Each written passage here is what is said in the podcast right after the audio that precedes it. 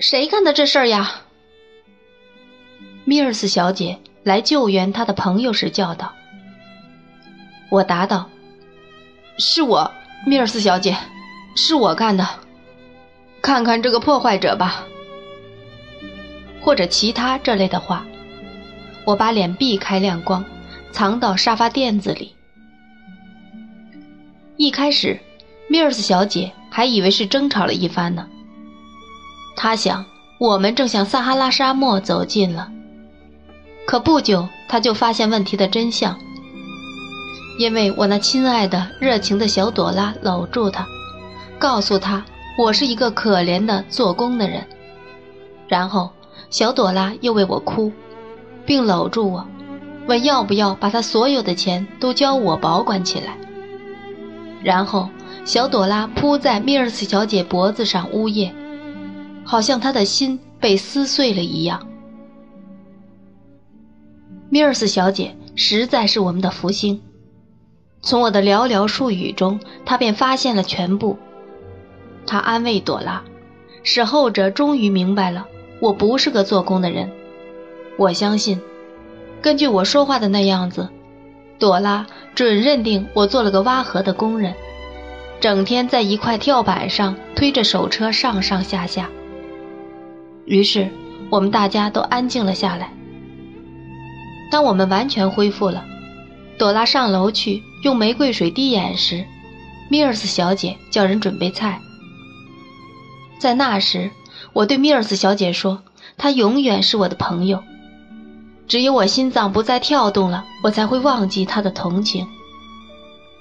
随后，我对米尔斯小姐解释我没能对朵拉说得清的事。米尔斯小姐说：“按一般原则来说，一间有温情的茅屋赛过一座无情的宫殿。有了爱情，便有了一切。”我对米尔斯小姐说：“这话真对极了。”我正怀着一种从未有人体验过的爱情爱着朵拉。谁比我更明白这道理呀？可是，米尔斯小姐露出失望之情，说：“如果是这样，那对某些人实在要好些。”我便解释说：“请允许我把该话的意义限定于男性。”然后，我又问米尔斯小姐。我曾很迫切介绍的那类东西，如账本、家政、烹饪书等，是否有许多实用价值？米尔斯小姐想了想，然后说道：“科波菲尔先生，我要对你说实话。对具有某种性格的人来说，精神的痛苦和煎熬，抵得上好几年的岁月课时。我要对你说实话，就像我是修道院的修女一样。”那些是没有实用价值的，那些建议对我们的朵拉不适用。我们最亲爱的朵拉是大自然宠爱的孩子，她是光明、活力和快乐的化身。我坦白的承认，能这样做固然更好，但……米尔斯小姐摇摇头。米尔斯小姐最后的承认使我受了鼓舞。我问她，为朵拉想。如果她有机会引导朵拉注意为认认真真的生活做准备，她肯这么做吗？米尔斯小姐的回答是肯定的，而且她是那么情愿的回答。我便更进一步问她，可愿保管那本烹饪书？如果能在使朵拉不受惊的情形下劝导朵拉收下这本书时，她可愿帮我这个忙？米尔斯小姐接受了这委托。但并不很乐观。稍后，朵拉回来了，看上去是那么可爱的一个小人儿。我真怀疑我该不该用世俗的小事儿来惹他心烦。他那么爱我，特别是在他训练吉普用后腿立着讨面包吃时，还有在吉普不肯照办时，他假装要用热茶壶烫他的鼻子时，他真是迷人极了。这时，我想到我曾吓过他，并把他弄哭了。我觉得我就像一个闯进仙女闺房的魔鬼。喝过茶以后，我们就弹吉他。朵拉又唱了那些法国的可爱的老歌，大意是：无论为什么，不能停下舞步，拉呀拉，拉呀拉，一直唱到我觉得我是比先前更大的一个魔鬼。我们的欢愉只有一次遭到点小小挫折，